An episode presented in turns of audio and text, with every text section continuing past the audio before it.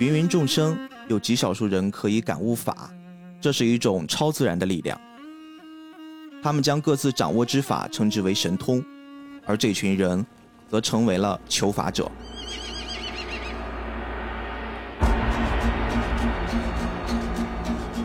天地间极少数求法者死后，仍存在某种怨念，或依然强烈渴望继续生存，便会引来万叶尸仙留在世间的万叶真血。吸收真血的他们，便会成为求法者的宿敌，掌握法术的尸体法师。大家好，欢迎收听这期的菠萝油子，我是主播 B B。屌哉，我是主播命中。哎，今天我们又回到了每月一度的聊国漫时期了啊！今天我们聊一部在腾讯漫画上特别特别受欢迎的漫画，这个《日月同错》。这个名字本身其实也蕴含了非常非常多梗。看了这部作品之后，返回来再看这个名字，一些可以深究的很有意思的点。虽然这么说有一点像在吹，但是在某个维度上，它确实应该是。国内的少年漫里的最被认可的一部作品，是是是，还真不是吹。哎呦，看了之后特别容易让人着迷，就根本停不下来。因为今天我们在聊这部片子之前，原本的打算是我跟命中尽可能的就把它现在已经更的漫画的部分，大家可以免费看的部分，我们压缩一下，一股脑的就给大家全部聊起来，因为。目前来说，整个这个作品已经出了有不少内容了啊，包括千年篇、三传篇、小事篇、万叶篇等等。但是确实是越看越停不下来的这个过程之中，我们突然做了一个决定，那就干脆好好的把这个日月同错跟大家来去分享，把它变成很多很多期节目。这期节目我们主要就围绕着它最开始的一些故事设定，然后围绕着第一个。直接就吸引了我们所有人的那个很特殊的篇章《千年篇》啊，来给大家分享一下。又挖一个坑呗，啊，又挖一个大坑啊！真不是我们为了给大家拖住，因为确实是好东西。当然，菠萝油子的品味你们是可以永远暂时相信的啊。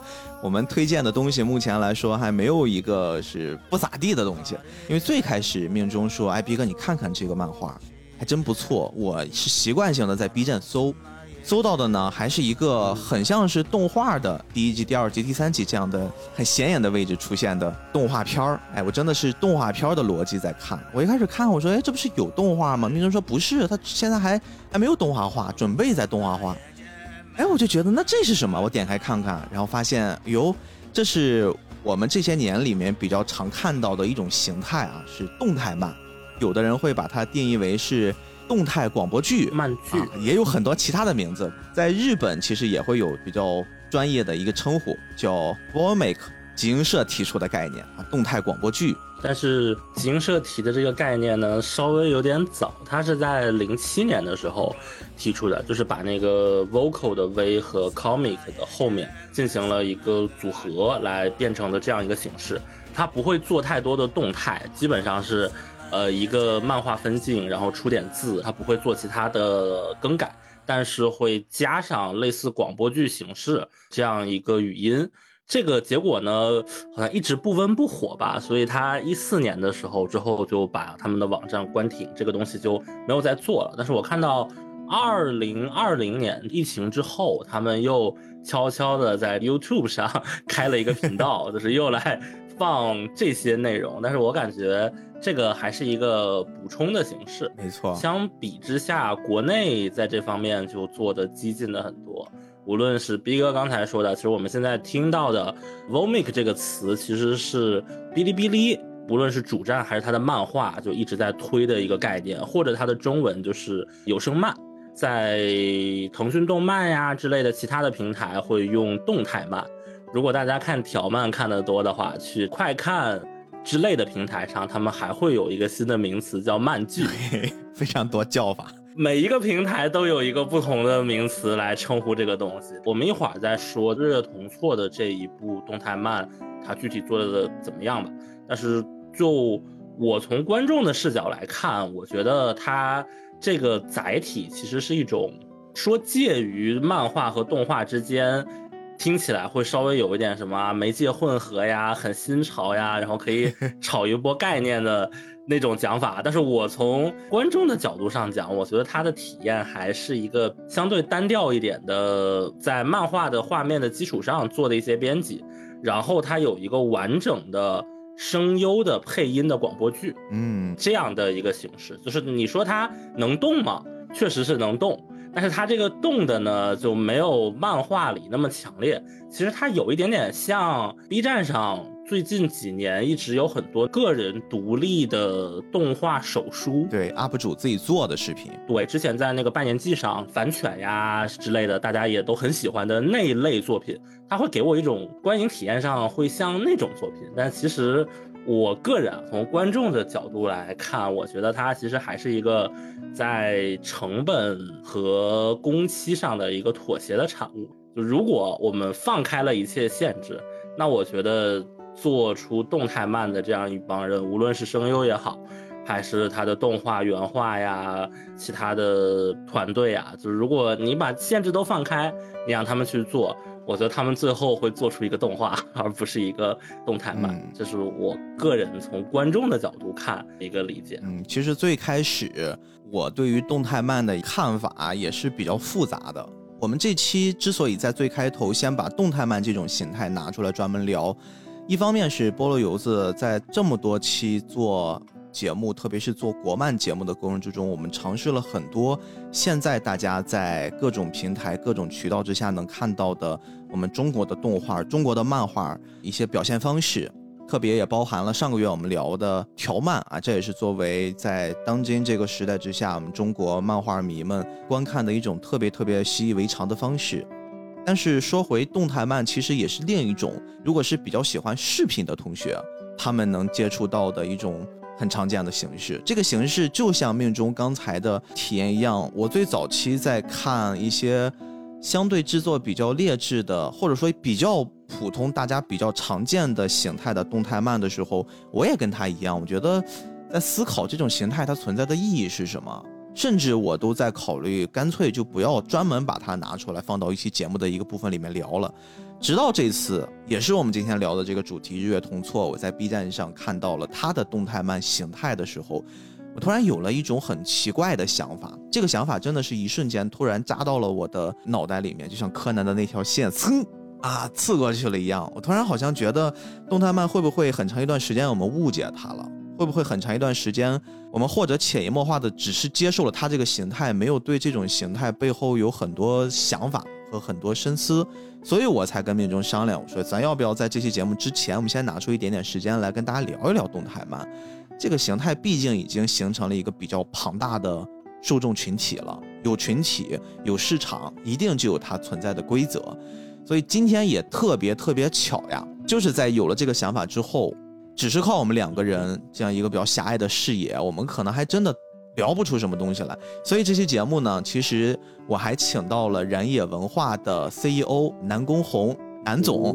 把他也请来了。但是为什么你们听不到呢？因为这期节目的特殊性，日月同错啊，后面你们会知道这个特殊性的源头在哪儿了。我们也想干脆就致敬这部作品本身的这个样子，我也想跟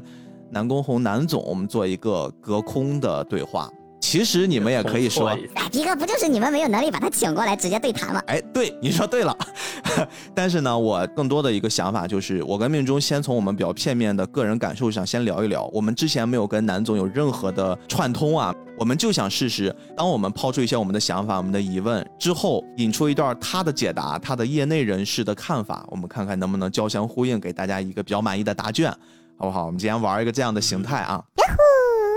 首先，这个命中刚才其实也聊了你对于动态漫的看法。我对于这个动态漫，就是从这次看《日月同错》这期，我突然感觉到现在的动态漫其实真正有一些优秀的公司去大精力、大手笔的投入，它最后呈现出的那个样子，跟我最开始的这种感受已经完全不一样了。以前的动态漫。我接触最早的其实是 B 站的那些 UP 主，刚才命中也聊过，他们可能更多的是源于兴趣，或者是说源于他们本身是 UP 主的这么一个很特殊的职业，他必须要把自己喜欢的漫画，而且还没有动画化的那个部分，用视频的方式呈现给大家。那么他们怎么办呢？他就只能让这一幅幅静止的动画给动起来。最早的动起来，其实这就是我们学过剪辑的朋友们应该知道的，这是里面最基础的功能。那无非就是把这个图片直接先放到剪辑软件里面，然后给它设置几个出点入点，让它从左边到右边，从中间到后面，上下左右的移动，甚至是放大缩小，就是这些最基础的功能。早期的我们现在可以给它归纳成动态慢的那些 UP 主的做法，其实就是这种。利用了剪辑软件最基础的功能，让一幅静止的图片以平面的方式运动起来，这叫动态慢。然后可能再配个音，或者是再加几个字幕，有的连配音都不配，铺上一段 BGM，然后就变成了一个大家用视频的方式可以看漫画的形式了。漫画在我国现在的环境下，你不得不承认它还是一个比较小众的东西。嗯，也是我们读者、漫画爱好者会觉得。一个漫画最有魅力的地方是什么？就是这个媒介不同于其他媒介的最核心的、最差异的，能使漫画成为漫画的，那一定是它的漫画的分镜以及分镜带来的那种阅读时的节奏感。但是这个问题就来了，就是漫画的分镜意味着你的眼神是要来回的去顺着它的引导，或者不顺着它的引导去移动的。而这件事情对于一个从来没有看过漫画的人来说，它是有成本的，或者说是有门槛的。就好像如果是我们打游戏的玩家，我们会觉得一个手柄、一个摇杆、一个 A B X Y，这是一个像呼吸一样自然的动作。但是如果你把这个手柄塞给一个从来没有摸过手柄、没有打过游戏的人，就他可能一上手他是会很懵逼的。我之前就有这个。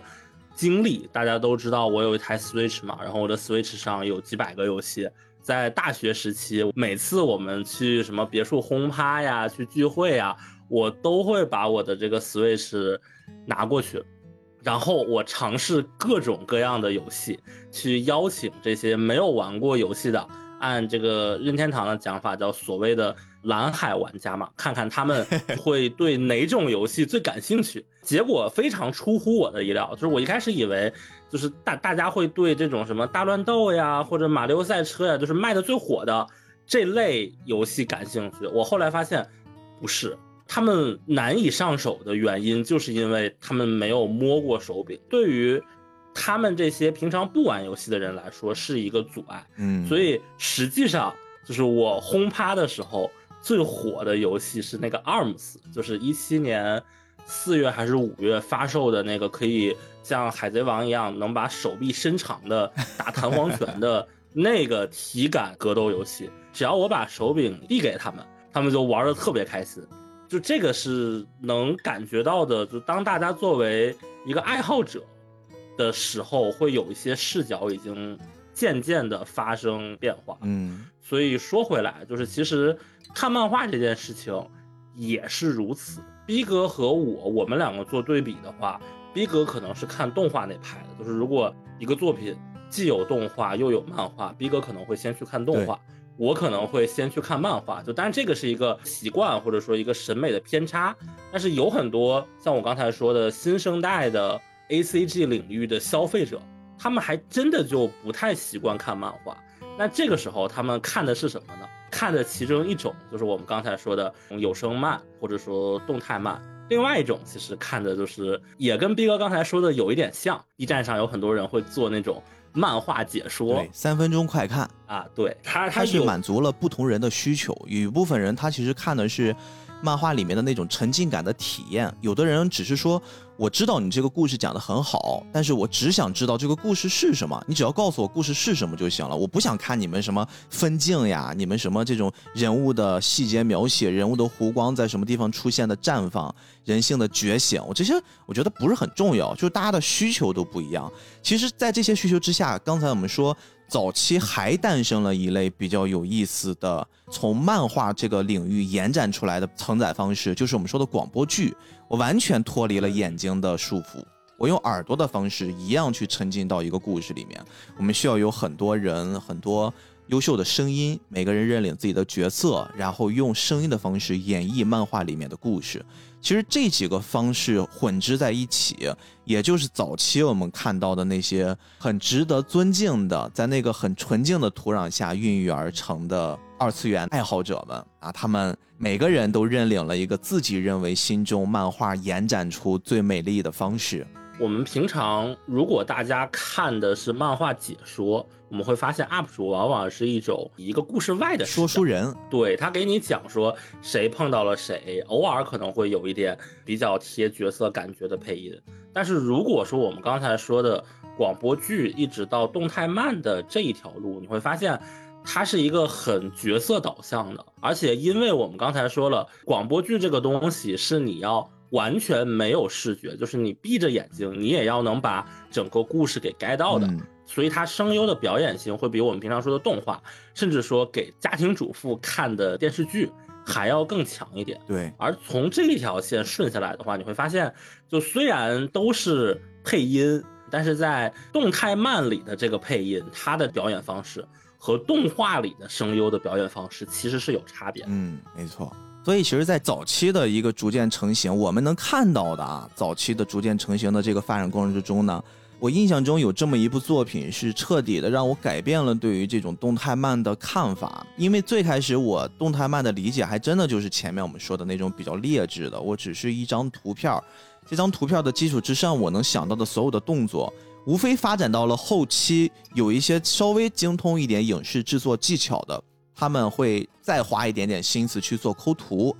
把一张完整的图片里面主要的角色抠出来，然后利用一些 A E 特效，更深层次的加上了 Z 轴的一些运动方式，然后给大家呈现出一种伪立体的效果。这个我们之前也有尝试，我之前在 B 站上曾经做过一套 《灌篮高手》全国大赛的，我现在想想好像也算是动态漫了，就是我把自己的视角我。代入成了樱木花道，而且代入到的是樱木花道四十岁的样子。因为前年我在做的时候，那个时候我算一算，樱木花道应该已经四十七岁了。那我就想，如果樱木花道四十七岁了，翻开一本日记，记录了他在高中时候。跟着一群好朋友们打篮球，到全国大赛去比赛的那篇日记，他现在回想起来会怎么样子？我会用这样的一个视角重新改编这个故事，然后用之前的那个漫画，也算是圆了自己的一个梦。当时我们的那个想法特别简单，只要能动起来就行了。这个非常像手冢治虫老师在最开始，我们都知道他是漫画之神嘛，但是更多的人可能还不太知道，手冢治虫老师其实有一个。非常非常强烈的动画梦，他最开始的动画梦的那个念头就很直接，就是能动就行。所以你也能看到很多人最后开始有口诛笔伐，什么手冢治虫也是阻碍了日本动画界发展的。他用他的有限动画，把全动画的那条线儿给逼的没有什么太好的发展前景。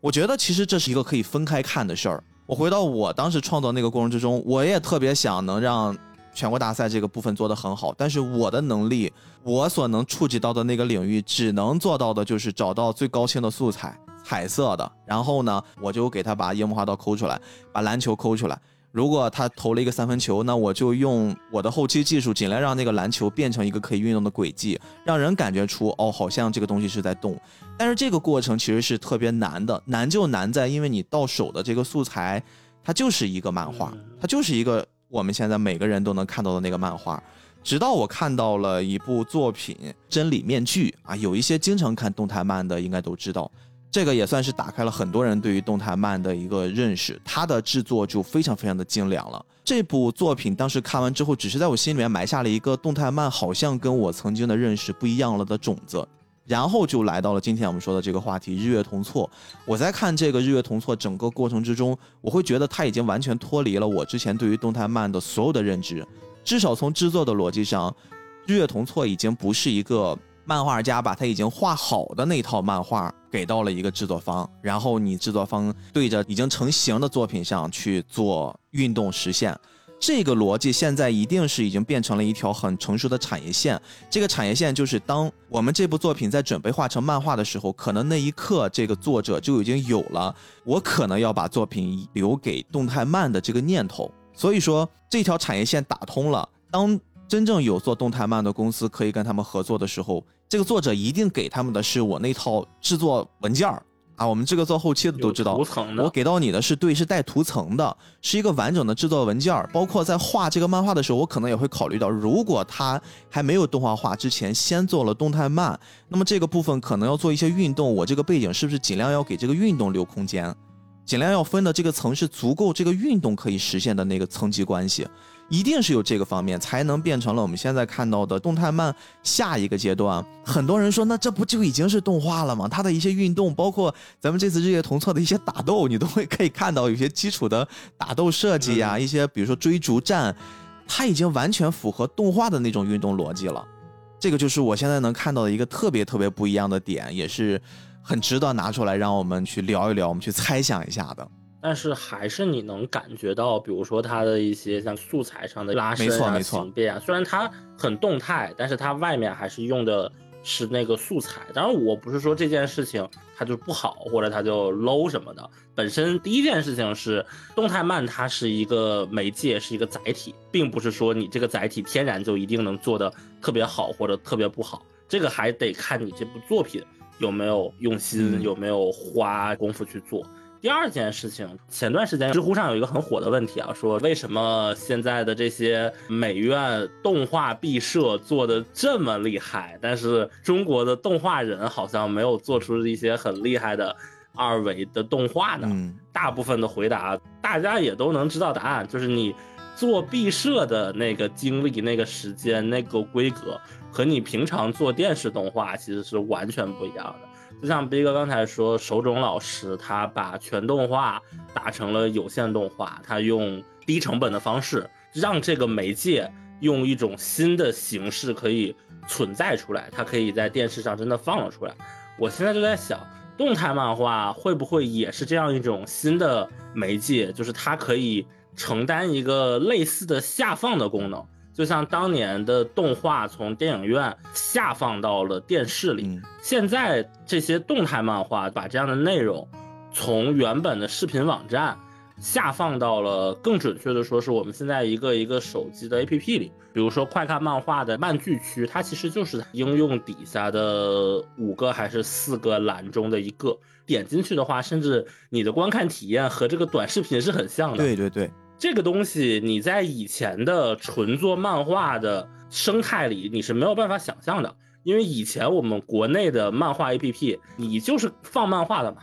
你能加什么？你最多加一个社区，你最多再加一个商城。但是现在你可以把这种新形态的东西给塞到里面，所以我觉得这件事情就是一个双刃剑，正着看说它好像。哎呀，成本有点低呀，它的效果有点差呀。但是你反着看，正是由于它的这些新特性，才让它可以在新的地方占据了新的空间。但是它占据这个生态位之后，能迎来什么样的结果？我觉得起码暂时是意味可知。嗯，这事儿更像是一种兼容，因为当我有动态漫这种形态出现的话，它真的可以既勾起了那部分喜欢看漫画的人的。观看点又能勾起那部分喜欢看动画的人的观看点。如果我们现在想想，这个动态漫的这个体量，其实已经达到了一种规模了。很多人现在还真的自己喜欢的漫画作品，短时间里面都会看到他们快速的形成了这种动态漫的形态。但是如果我们把这事儿放成动画呢？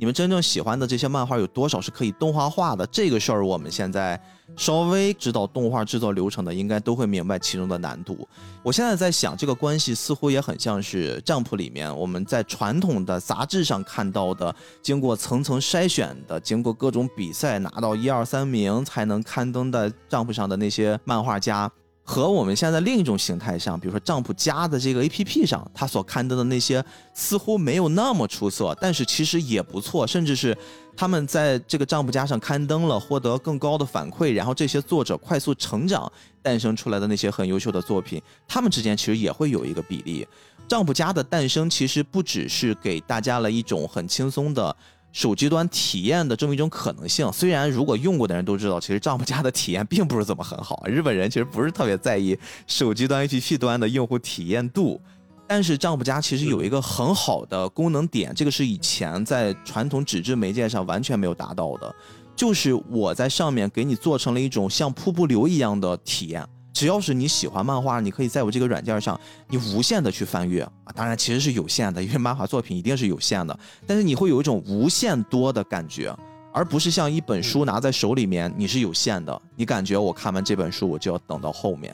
这也无形中增加了账铺的一种竞争力。其实对于动态漫。放到国漫的整体层面上，我觉得也是如此。我们如果只是漫画和动画两种形态之间会做一个连接，去把整个这个大的市场给囊括了，那我觉得至少动画这个事儿，现在中国还没有形成一个完整的体系，或者是即便你形成了，你也不足以让漫画这么多层出不穷的作品都能给到一个很好的市场表现。那么怎么办呢？需要有一个中间度，这个中间度可能对于动态漫来说就是一个很好的载体，因为它相对于制作动画来说，它足够快，足够简单，也足够能让人在一定程度上去接受它的样子。对于读者来说，其实我觉得无论如何，你多一种选择，它肯定不是一件坏事。没错，没错。而且对于作者来说，其实它也是一个能够拿到一定的授权费用啊，拿到收入的一个手段。我觉得也是一个好事嘛，win-win 双赢了。对，哎，这个其实还都是之前我们都可以通过讨论感受能想到的。我刚才说了一点，就是我在看《日月同错》的时候，突然有一个像柯南那根线穿过去一样，就是因为我突然意识到一点。病中有没有之前在各种途径上听到这样的一种说法，或者你自己或许也有，就是你自己特别喜欢的一部作品，可能它是一个小说，它是一个漫画改编成动画，或者改编成电影，改编成了什么电视剧，惨遭动画化，惨遭魔改，就是会被一些编剧给改的面目全非的。很多人就会说，你们就照着人家那个小说的剧情原封不动的去拍出来，不就完了吗？这个是很多很多我们这些观众。或者说一些原著支持者、原著读者们很强烈的表达，都说是毁原著、毁作品。但是大家有没有想过，为什么他们要做改编？就这个事儿是有没有想过的？因为我作为一个影视从业者，我只说出一个很直接的，其中一个很小的例子，就是如果我们就是按照一个小说作者或者是一个漫画家的那个内容原封不动的做成视频化，那么他们不见得有你们在看原著的。那种感觉，那种状态，因为影视化是一个很复杂的流程，它需要很专业的、很多重考量的视听语言，包括它的场景构建跟小说里面的文字描述是完全不同的，它会有一个实现度和一个呈现度。漫画更是如此，不要看漫画是有画面的，漫画更多的是通过一幅一幅的分镜。我们前面也聊过，这些分镜和分镜之间中间更多的是需要让你自己、让读者去脑补的，而不是。只给的呈现给你们观众面前，但是动画、电影、电视剧这些形态不是，这些形态更像是一个傻瓜一样，所有的一切我都呈现给你，然后你只需要去看，你只需要被动的去接受，你不需要思考，这个其实才是媒介形态之间的区别。所以说，如果有这种形态之间的区别，那么一定会遭受魔改，或者说一定会遭受一定程度的为了这种媒介而诞生的一些改动。这也就是大家说的，哎，怎么在这个过程之中会变化这么大？然后我们借着这个思路再想，回到动态漫上，动态漫其实是一定程度上满足了，好像是这部分人的刚需，就是有没有可能让我自己既喜欢的一部作品它动起来，然后又不经历这些影视化的魔改、影视化的一些大改编，或者是说影视化有一个更特殊的影视审核。这个审核度可能也是我们考虑的一个拿捏的关键，但是在动态漫里面，我会发现它基本上不能说百分之百，也是九成忠于原著了。也就是说，让原著党狂喜的，其实 我觉得目前是在动态漫上体现是最好的。起码它的画面是忠于原著的。对对对对对。但是如果你是像我们刚才说的那个集英社现在在 YouTube 上放的那些基本没有动态的动态漫。那你把它的某一帧，你画面一截图，这个画面还真的就是它这个漫画的其中的一部分的画面，就这个是完全一比一的。对对。但实际上，我们通常喜欢一部作品，是喜欢这一部作品它很独特的一个地方。但是呢，一种表达和表达的载体，或者说表达的媒介之间是有一个很深度的耦合性的。这个就是维特根斯坦说的，说语言是思维的边界。所谓的语言，其实是在塑造你的思维的。所以，我们也会有一句话叫“诗是你把一种文字翻译到另外一种语言，之后是中间损失掉的那个部分，嗯，就是你的这个诗，就你能看出来，如果我们把思路逆转过来讲的话，诗歌它身上作为诗的那一部分，其实是和它原本的载体的形式是完整的耦合在一起的。没错，所以其实我们对某一部作品，当我们发现它有一个很有魅力的独特的特点吸引着我们的时候，其实我们是没有办法完全切割出去，说这个点到底是它的设定带来的，还是它的剧情带来的，还是它的分镜带来的。再进一步说，我们是没有办法把它切分出来说，感受到的这种感觉到底是它的内容带来的，还是它的载体。就是它是以漫画还是以动画的形式来表达的时候所带来的，就这个东西是没有办法切分开来的。嗯，而当这个作品被改编，它的载体有变化，就像它从小说变成了一个电影，那它的文字要先被变成一个剧本。就是如果一个漫画变成一个动画，它的漫画分镜要先变成一个动画分镜。在这个过程中，刚才我们所追求的是很击中你的那个点，它一定是会发生变化的。其实这种在载体之间的改编，我们就可以把它当成用不同的语言去翻译一首诗，就是你从漫画改成动画，其实就像你用中文去翻译一首英文的诗。那我们可以说诗是翻译之间丢掉的东西，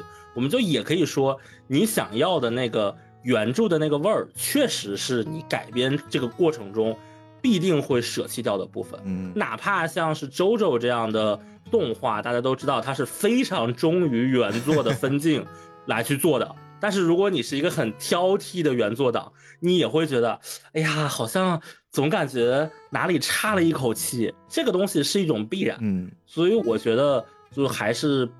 大家辩证着要看，这种损失是一种必然。但是它也是一种新的可能性。行，那听了我们这么多片面的感受，我们来邀请一下咱们燃野文化的 CEO 南宫红老师啊，南总来跟大家聊一聊，从一个业内人士，我们怎么来看待动态漫它的一些发展和现在一些很真切的观点。让我们欢迎南总。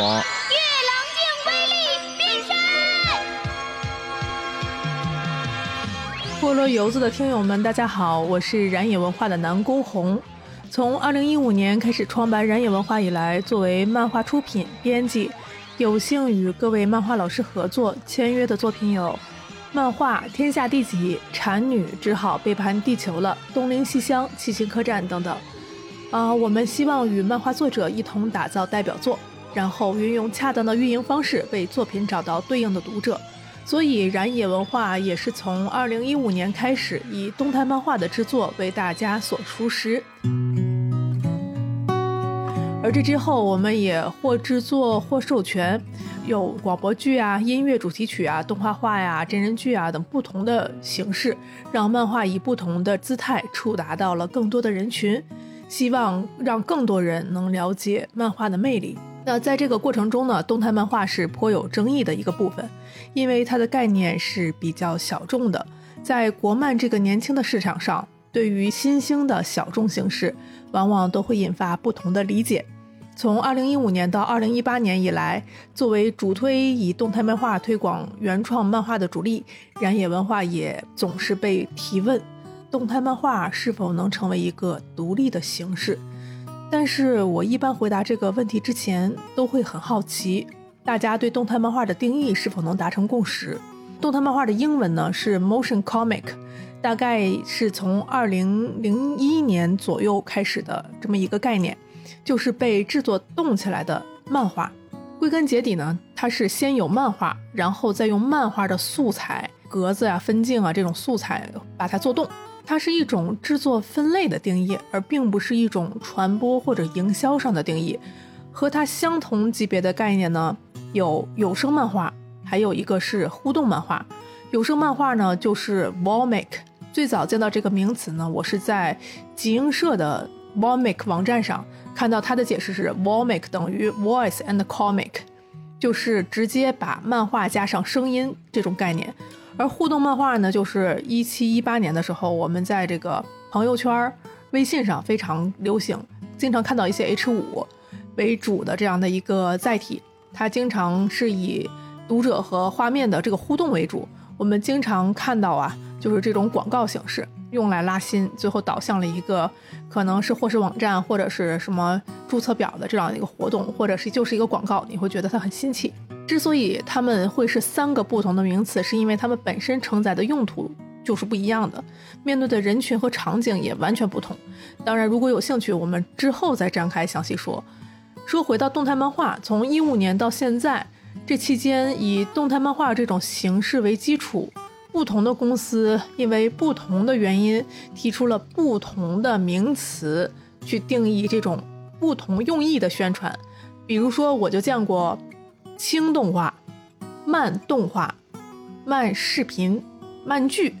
等等等等，都分别或者是强调动画，或者强调呈现的是视频的形式，或者强调的是它可以像看剧一样追。分别是以这个漫画体验升级，漫画的媒介转化成视频，或者是漫画观看的人群从漫画阅读者到剧的阅读者这种概念，将漫画本身的本意。给弱化掉，但更统一的目的呢？他们背后都是想以动态漫画最后承载的这种视频的形式，抓住可能对漫画原本不感兴趣的人的眼球，是从一种非漫画的形式先观看到、消化掉这个漫画的故事本身，而这个故事的曝光呢，就能为原本的漫画带来一些关注。当然，它带来的是什么，这就因人而异了，是另外一个非常大的 IP 话题。再说，为什么我会在一五年的时候选择这个形式？恰恰是因为漫画上这个传播的弱势。大家回想一下，一五年以前啊，如果我想要推广一个漫画，那我先要推广这个网站，就我先看到了一个网站，说你可以在上面看漫画。介绍了漫画这个网站之后呢，还要介绍给我这个朋友，说漫画这种以图像为形式的载体，我得口述给他这种画面的魅力和故事的魅力。这个门槛实在是太高和太难了。而对于黑白漫画这种形式，当时我不断的遇到，就是大家不会看漫画，说我到底从左到右啊，还是从什么样的形式去看，这是非常非常难的一件事儿。而一五年恰恰是视频网站开始飞速发展的一年，人们开始纷纷把更多的注意力投入到视频的观看上。那时候我面临的问题就是，如果国内的原创漫画不被做成动画的话，那是不是这些看视频的人？如果他没有接触过漫画，他会很难知道漫画是什么样子的。那这些漫画以它本身的形式就很难被看到。而同时，在二零一五年，条漫的兴起也因为手机的普及以及新的图文流量的红利杀了出来。所以一五年到一八年，每当被问到刚才说动态漫画是否能成为独立的一个形式的这个问题的时候，我的答案是：当时要解决的不是动态漫画是否能独立。而是我们要面对的是漫画是否能被看见的问题。而如果动漫行业发展到和日本一样丰富而相对健康的时候，那漫画是独立可以存在的。同时，漫画和动画和影视和其他各种商业授权的上下游联动都非常成熟的时候，那个时候才应该问动态漫画这种小众的、以这种利基市场存在的中间的一个形式是否需要独立。假如有一天动态漫画强大到不可替代了，那我们可能要面对的就是，要不然是我们这个行业里的动画没有发展起来，或者是它的上下游并没有那么健康，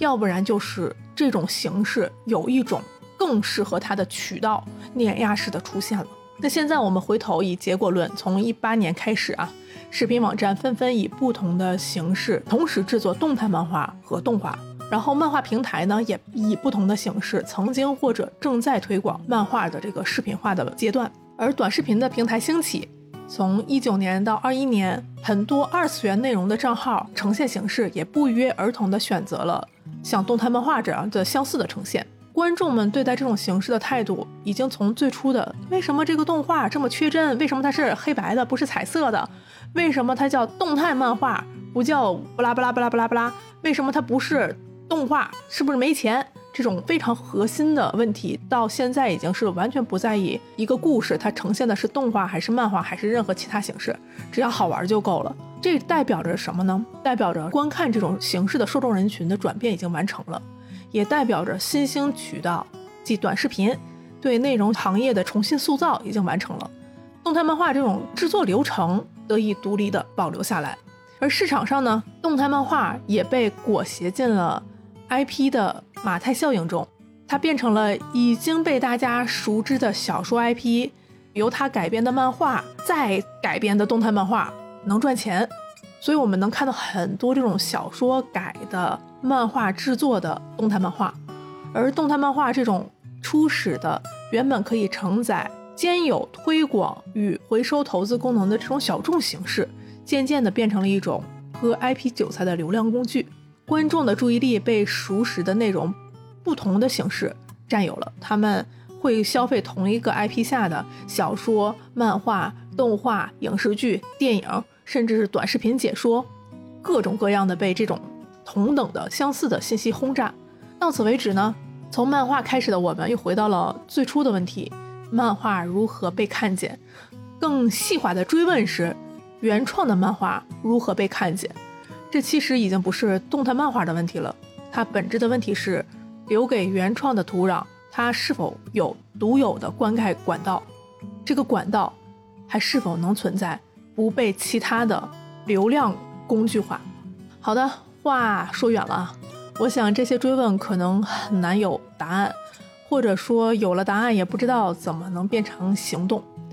观众呢会用自己的时间去投票，选择适配的艺术形式消费，而创作其实也是一样的，创作者也会用时间去投票，但他确实不是那么自由的。这种限制可能是天赋，可能是能力，可能是喜好，但更多的是收入，相应的收入就会创造相应的艺术形式。那我们在为原创创收的这条路上呢？即使经过了这么几年，其实还是新手。我们依旧不是 Jump，也没有迪士尼，我们还在荒芜的大平原上。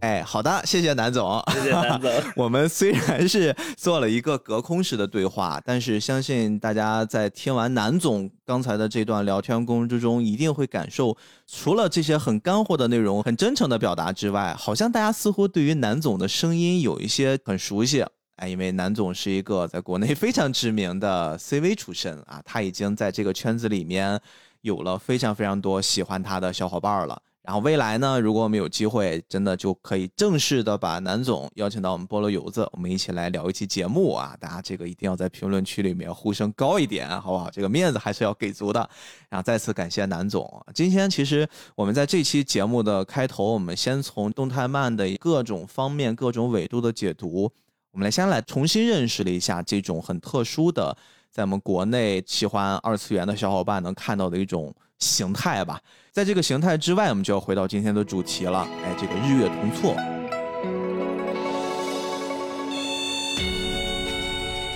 日月同错这部片子，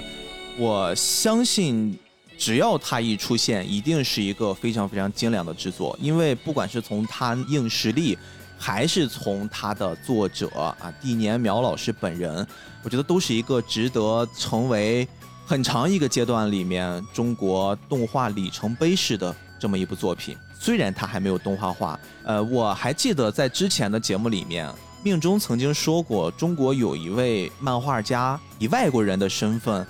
刊登在《Jump》正式杂志上，其实这个人就是今天聊的这部作品的作者 地年苗老师本人。是的，就是地年苗老师，或者说他以前他用他的真名是胡伟老师来进行的一些连载，大家应该也都听过这个作品。他之前在《Jump》上连载过一个短片，叫《多米诺杀手》，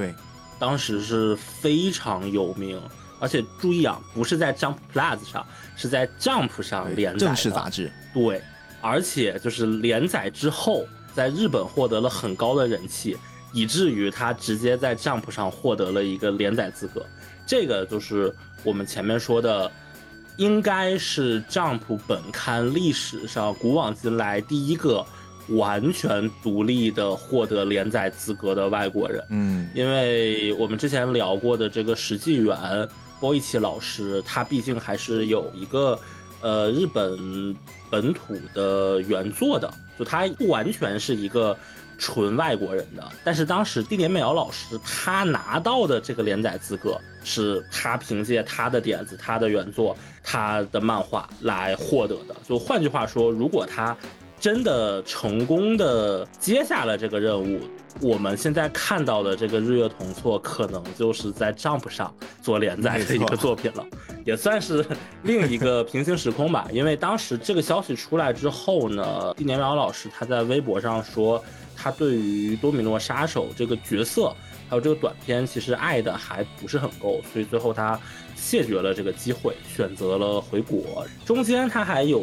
在连载过一个很小的短片，但是在那个小短片结束之后。他开始的新一部的大长篇，也是地年苗老师本人他说，应该是他这辈子画的唯一的一部超长篇的作品，就是我们现在看到的这部《日月同错》。嗯，其实他确实中间经历了一些曲折，但是当地年苗老师在微博上说出自己要放弃 Jump 连载资格的那一刻，也算是在这个圈子里面引起了。不小的轰动，因为知道漫画的人都知道，这是一个非常非常难能可贵的机会，甚至不亚于是，你可以在好莱坞这么一个众星云集的环境之下，你作为一个影视从业者，你在里面占据了稳稳的一席之地，备受闪光灯的追溯，但是你不要，你不要这个资格。当时他发出这条微博的时候啊，还是非常非常爱国的，用的是我们华为的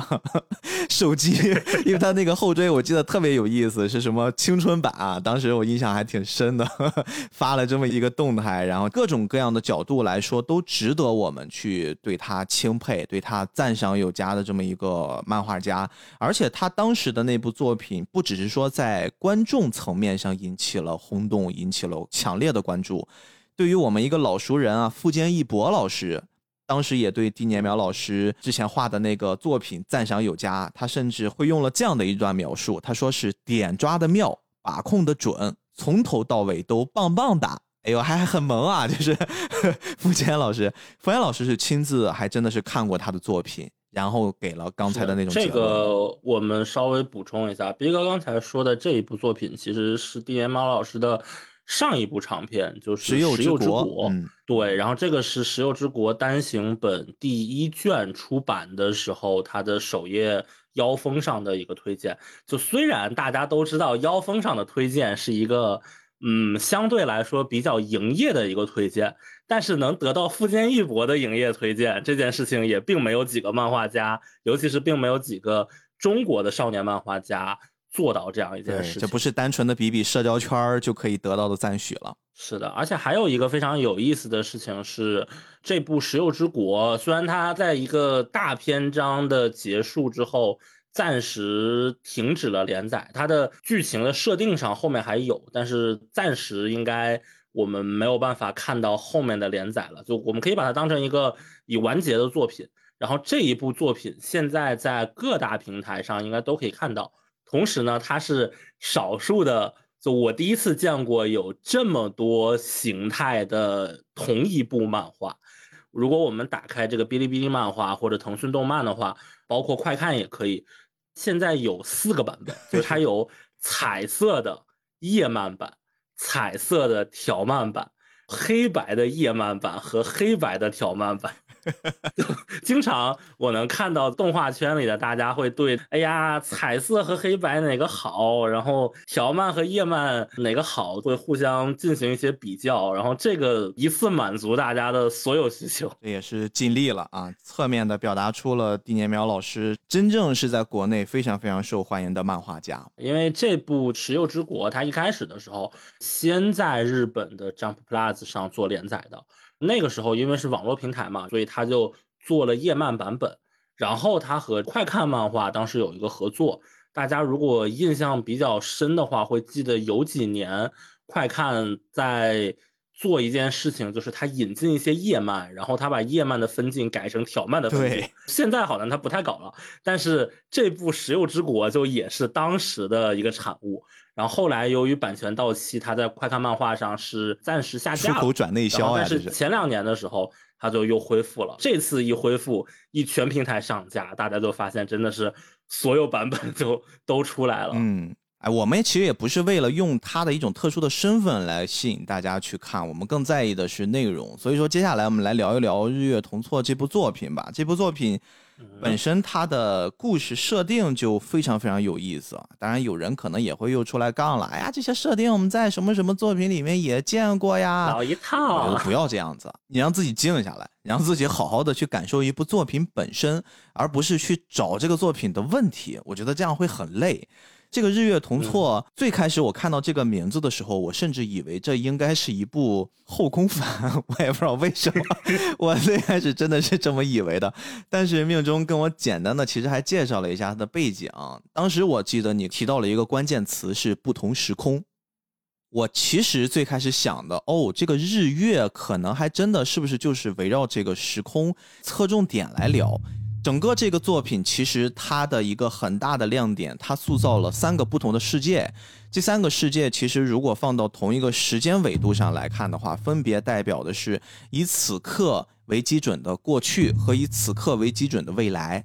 他用了三个不同的时间描绘了同一个故事。三个主人公在不同的时间里面，他们必须要达成一致，因为在那个时代里面。有一个我们开篇说过的绝对反派，天地间形成的这个万叶诗仙，大家可以理解就是一个僵尸爷爷，哈 哈非常牛的一个大 boss。如果只是从单一时空上，你即便修炼的再强大，你也干不过他。所以为了达成将这个大 boss 给击杀掉的一个主线儿，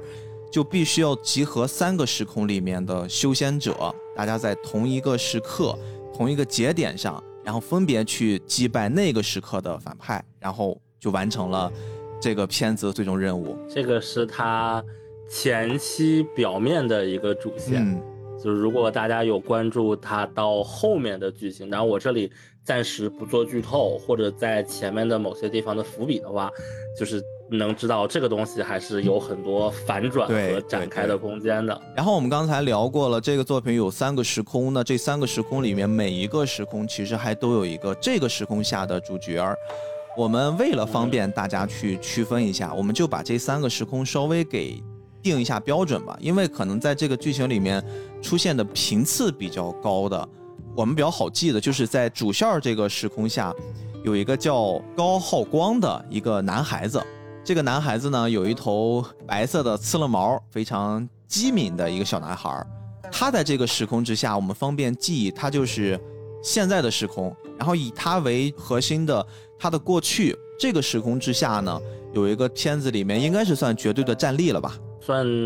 第一梯队啊，就是史上最强的求法者之一江明子。他被称为。常世万法仙君，咦，我，听听这个名字，常世万法仙君，他就是一个非常非常强的人，也算是要联合不同的时空去击杀大 boss 万叶诗仙的一个发起者，他来做的这个局。然后还有一个未来时空，它具体设定的一个时间初次登场是在二零二零年，也就是我们刚过去不久的，应该是这个漫画开始创作的那个阶段，是吗？它是一九年发表的嘛？对对，它是一九年年底嗯开始连载的，主角登场的时候就确实是二零二零年。对，他就用了这样的一个时间段去做了一个呼应。那我们把这个时间段所在的男主段心恋，他所处的那个时空呢叫做未来时空，所以说现在、过去、未来。三个人：江明子、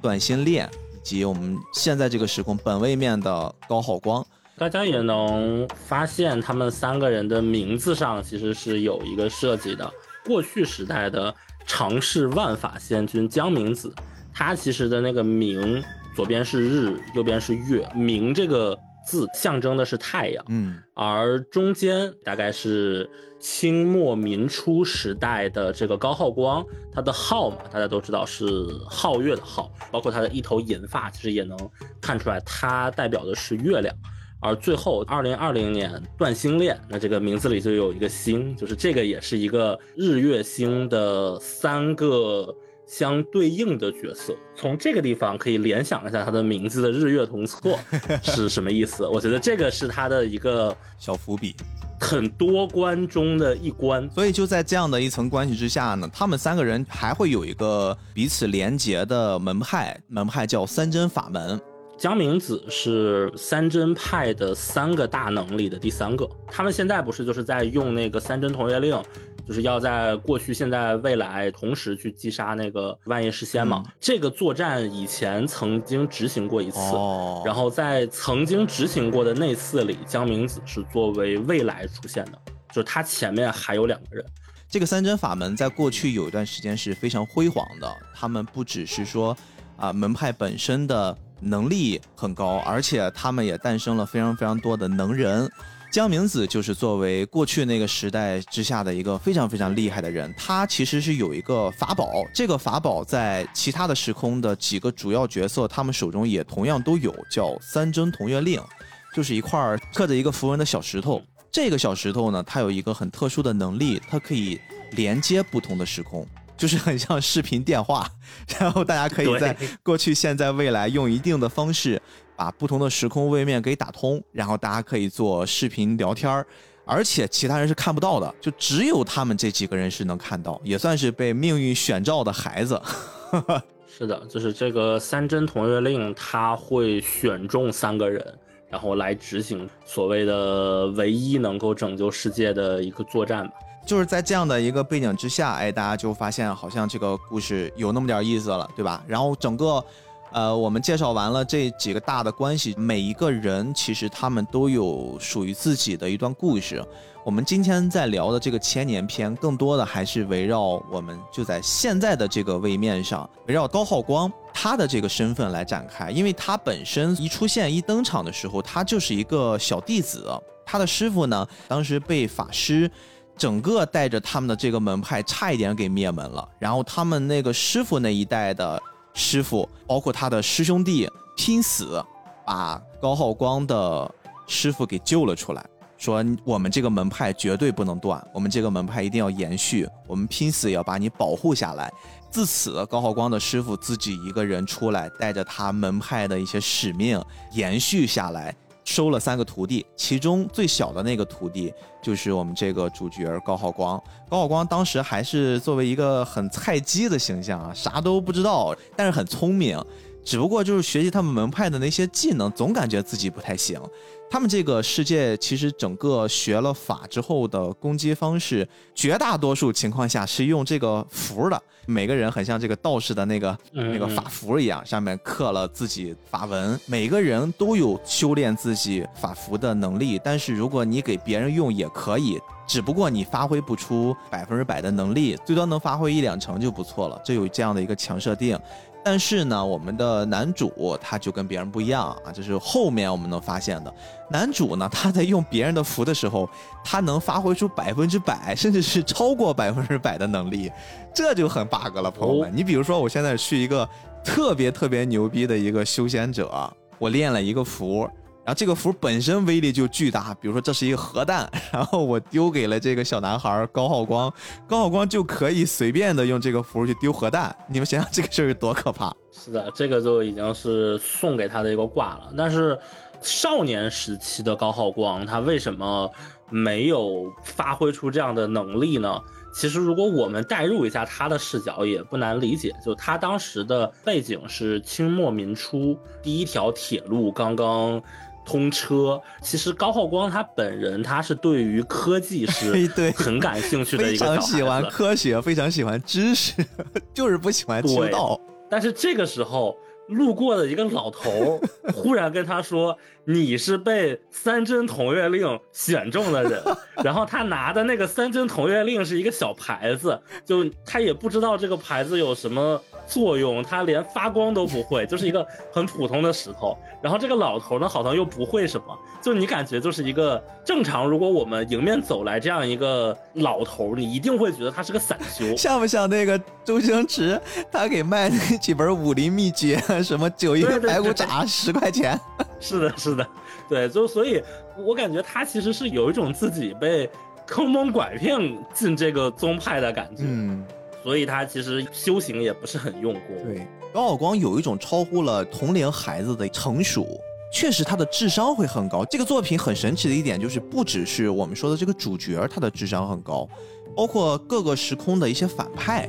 他们好像都不是一些单纯的单线程在传递一个理念，在讲述一个故事，他们都是会有一些思辨性，都会有一些我们在行使当下的行为方式的时候，我会考虑很多，我会互相去试探。做了特别特别多这种方面的尝试，这就导致这个作品在整个阅读下来，你不会感觉特别直白，它是一个很完整的一个很接近于真实世界下人类该这么思考，妖怪神仙可能也该这么思考的一种逻辑。我们今天说的这个第一个部分千年篇，其实就发生在高浩光刚刚掌握了一些三脚猫的功夫，而且也不是很成熟，歪打正着的呢，他的师傅。本身差一点儿被灭门了，好不容易逃出来的那个法师，他又找上门来了，又要来攻击他们，就非常有执念，我一定要把你们这个三针法门给你们清空。然后他的师傅拼死，又把他的三个徒弟给赶了出去。他说：“我们这个门派不能绝后，就像曾经师傅的师傅保护他一样，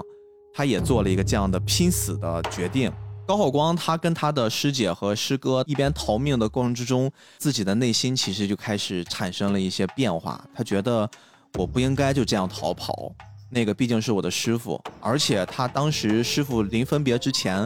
把他们这个门派最重要的，也就是我们刚才说的三真同月令，给到了高浩光的小高的手上，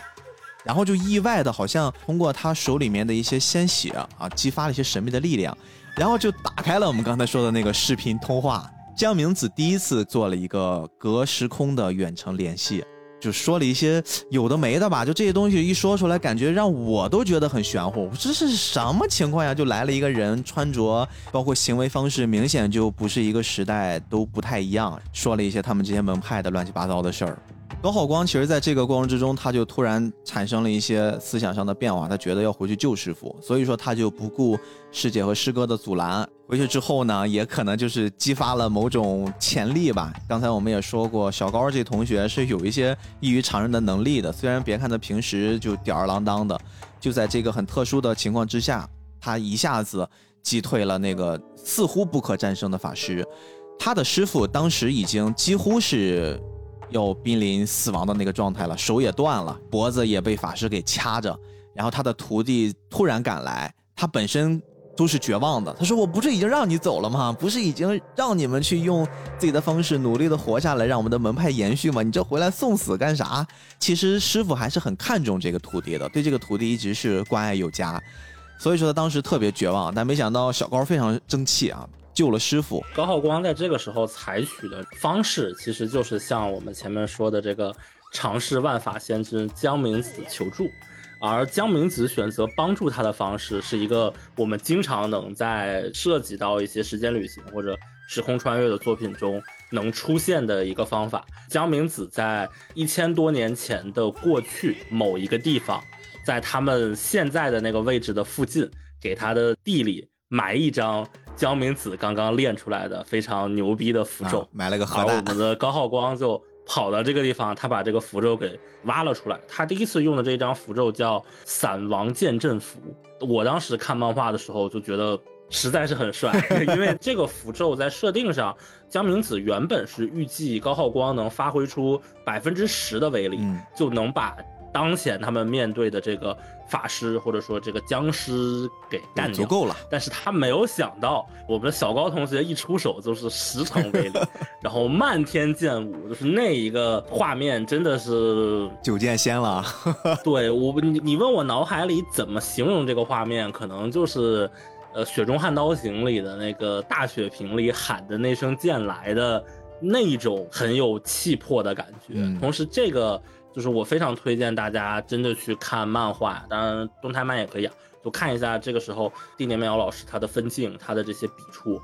包括他的颜色。这个漫画是我觉得国内目前做的最好的彩色漫画。这个符咒的发光呀，刚才我说的漫天剑舞的，就是这些颜色的色彩啊，会让你觉得是卷头彩页。那种彩色，而不是知音漫客的那种彩色，怎么还拉彩呢？不可以。但是确实，但是确实是这个样子。就大家如果看了之后，就会有感同身受了。真的帅。然后我们继续回到故事啊，就是在这个门派危机解除之后呢，小高好像也发现了自己似乎有一些异于常人的能力，但是更多的他还是在纠结，就是这个莫名其妙打开的这个穿越时空的视频连线，对面那个人到底是个啥玩意儿？他就是他们这个三针法门里面曾经门派特别出名的一个明星级导师吗？说这个导师为什么会找到我呀？他找到我的意义是干啥？虽然他做了一些解释，但是脑海里面连续浮现了非常非常多的问题。这个江明子呢，也是借助这次算是很特殊的经历，他也在选择配合自己完成任务的那些伙伴。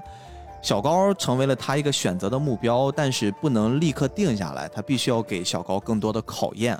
然后呢，就给了他一个卷轴。其实一开始我们是看不懂的，写了各种各样的符文呀，各种各样的奇怪的文字，而且这东西如果放给普通人，甚至连看到都看不到，就是感觉像是一张白纸。但是对于被选召的孩子小高来说，他是可以看得到的。这个符纸里面，事后我们知道，更多的是埋藏了六个，这六个妖怪是希望能把江明子留在世界上的痕迹给抹除掉，就是仇人。其实，在这部作品里，他有一个非常有趣的设定吧。你听他说这个尝试万法仙其实非常厉害，但是实际上他的寿命是非常有限的，几百年可能就挂了。嗯，但是。作为竞争对手的，或者说作为反派的僵尸，却是拥有无尽寿命的。这个其实是一个，嗯，蛮有反差性的设定。因为我们一般在网络小说或者类似的设定里，都是你的境界越高，你的这个寿元就会越长嘛。但是在这一部作品里，除了一些特殊的什么功法呀、神通啊，正常情况下，你也就是活个一两百年。所以呢，有的时候在江明子他斩妖除魔的时候，会发现有一些可能是一残魂呀之类的，他们就躲起来，他们的目标是做苟着，就是我苟一千年，就是苟到你江明子死了，然后我再出来，我再复活，然后我再找你报仇。这个其实是他们的一个目标，而这个卷轴上就是记录下来的这些可能的情况，就是留给他的。呃，后辈去来当成一种试炼或者考验吧，对，打怪升级的一个资源。对，你看你们用的是这种狗的方式，哎，没想到吧？我们还能做隔代，隔了无数代，然后去补上了你们这个 bug 的漏洞啊！这也是一种玩法。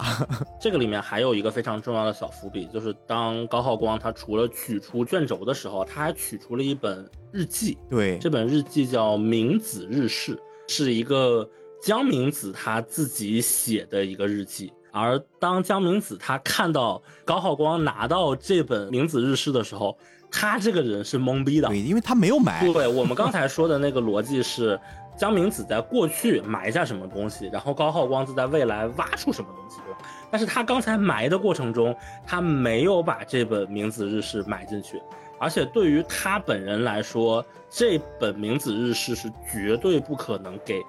任何外人看的东西，嗯，但是这样一件事情就意味着他在未来的某个时刻，最终会选择把明子日式再埋到这个箱子里面，这个也是一个很重大的伏笔。就这个，我个人觉得这个伏笔解开的时候，应该是这个漫画到完结的时候，江明子在死前到底为什么把这本明子日式真的埋了下来？嗯，同时当这个高浩光拿到这本明子日式的时候。他也有了一个新的想法，他说：“既然你江明子写了一个明子日式，那我高浩光 也要写一个浩光日式。而且非常有意思的是，他的这个浩光日式还是用章回体写的，就是像一个小说一样。接着他就把这本浩光日式传给了我们，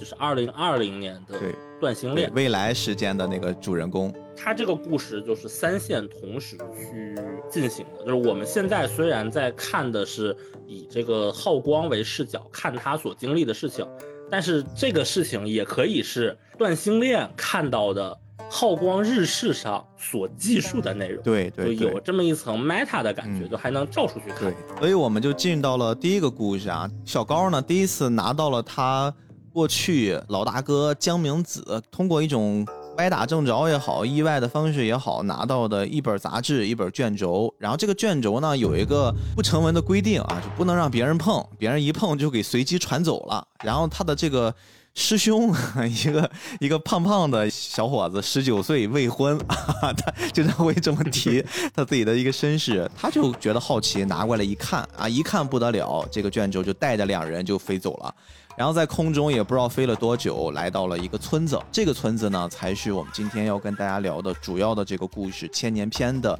很重要的一个地点，叫黑山村。这个黑山村呢，在此刻现在我们所能看到的，就是一个非常质朴的小山村，在深山野岭里面。虽然表面上看起来一片祥和，但实际上是危机四伏的。他们传到的这个地点，其实一开始并没有正中在这个小村子那儿，而是在这个小村子周边。传到这儿之后呢，他们就会发现，在他们不远处有一个少女。这个少女呢，在一个大石台上，不知道在嘀咕什么。一边嘀咕呢，周边就出现了非常非常多的僵尸，就围攻她，可能想把她给吃掉。那作为这两个修道修法之人，他们当然不允许这种事情在自己眼皮子底下发生。所以说，高浩光呢，就跟他的师兄两个人一起就除掉了这些僵尸，把这个小女孩给救走了。但是成功给救下来了，小女孩似乎有一些惶恐。她似乎觉得你们好像在破坏我一些什么好事儿。本来我看到这儿，我还以为这个小小是不是一个那种专门就是修炼控制法师能力的这么一个姑娘，就她也有这种异能。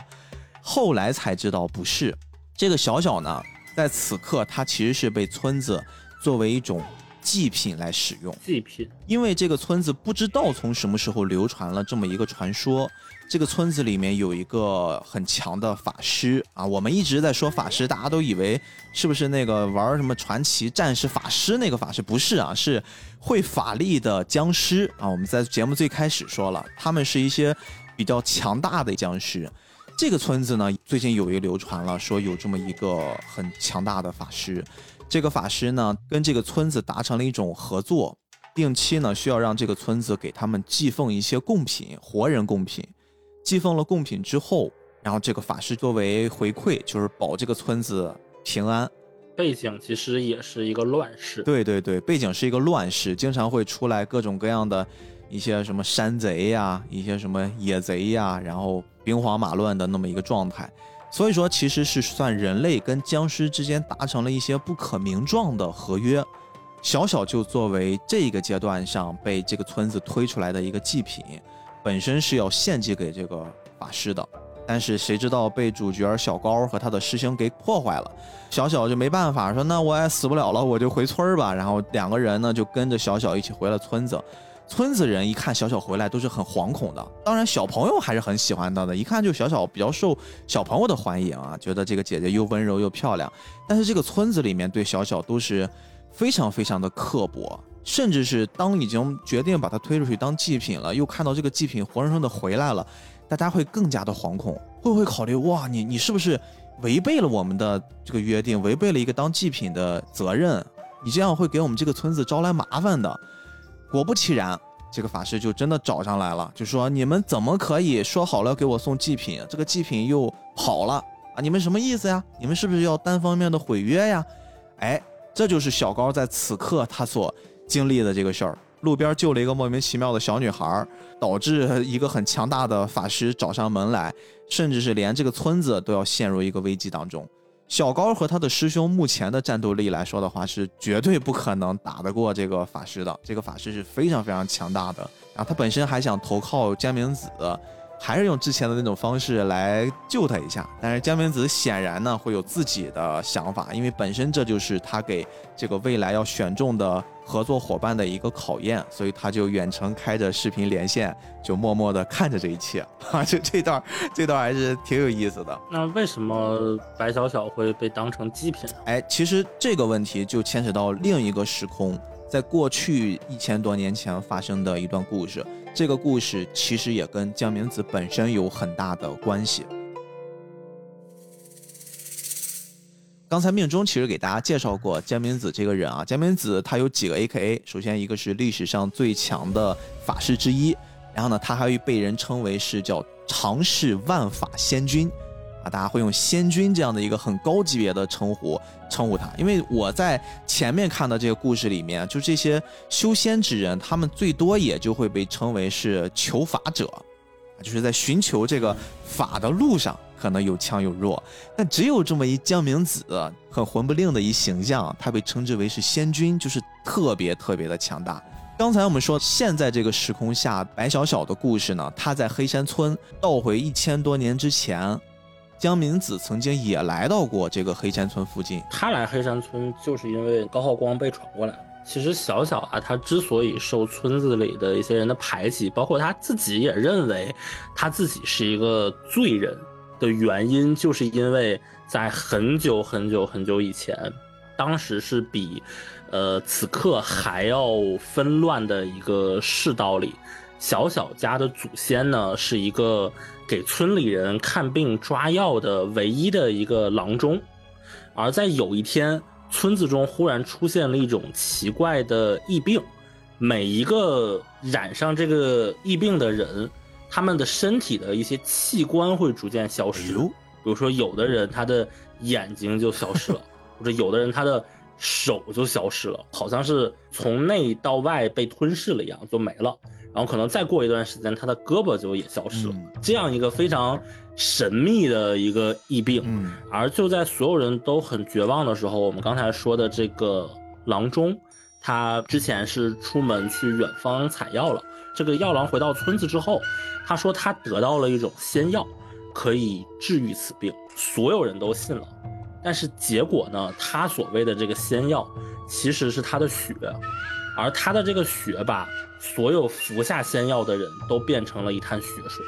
哦，就是一共有九十七口人，就当时是那个村子一共大概有两百口，等于是近半数的村子的人都在这种极度的恐惧和痛苦之中被这个药郎所欺骗。你不知道是什么原理啊，反正就是全都化成了尸骨。然后这个时候就大家才反应过来，就是原来这个药郎他之前做的各种什么实验呀、治病啊，其实。并不是为了修行药学，而可能是一些人体实验之类的。嗯，也就是这个事情，是当时还活着的一百多口人口口相传的一个故事，一直传到了今天。其实本来大家对于这个故事只是当成一个传说来听，但是当这个法师出现，大家考虑需要献祭什么人当祭品的时候，这个传说就。又萦绕到了所有人的心头，所以他们选择的第一个祭品是白小小的父亲，第二个祭品是白小小的母亲，第三个祭品是白小小本人，也就是我们的主角团赶到的时候，正好是这个村子里第三次献祭。所以其实有发现，这个故事本身就蒙上了一层很阴暗的、很灰色的滤镜，很灰色的阴影笼罩在这个村子上。我们刚才又说过。呃，这个故事其实是跟江明子那个时代也有很强的关系。正是因为江明子隔空把他的徒弟传到了这个时代，他也想去这个村子附近去看一看，然后他就往这边赶。赶的路上呢，他突然察觉到这个村子附近有一妖气，好像有法师的存在。这个法师也察觉到来了一个非常厉害的修仙者。然后他自己为了苟活，就用了刚才命中说的那招啊，反正我这边打又打不过你，但是我可以耗死你。这个法师有一个很特殊的能力，他有三只眼睛，他上来呢就把自己先给豁了，就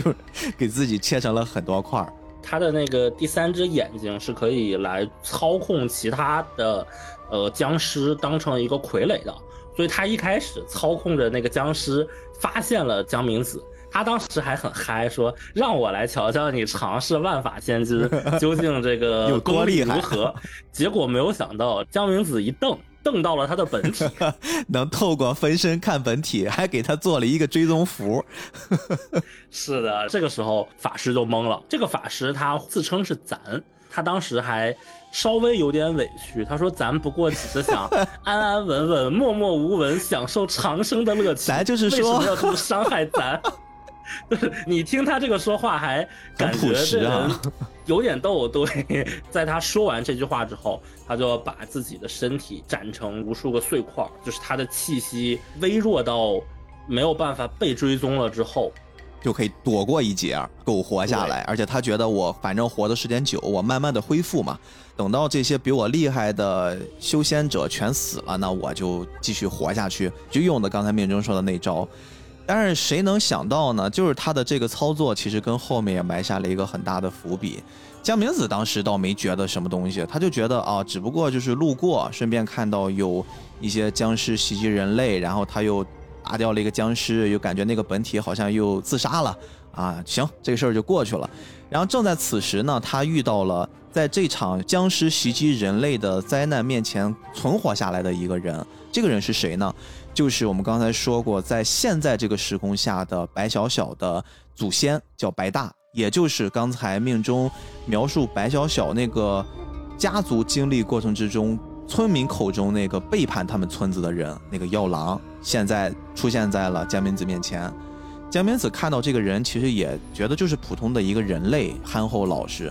白大他本身出来呢，从村子里面来到这个野外，他的目的就是为了跟村子里面的人承诺，我要出来，我要去采药。我要去救我们村子里面那个疾病啊！本来大家是先知道了白小小那个时代下描述他先人的那些不堪的经历，大家会对于这个人来说有一些偏见，或者说心里有所保留，就觉得哎呀，你连先人都要骗，你这个人肯定不得好死。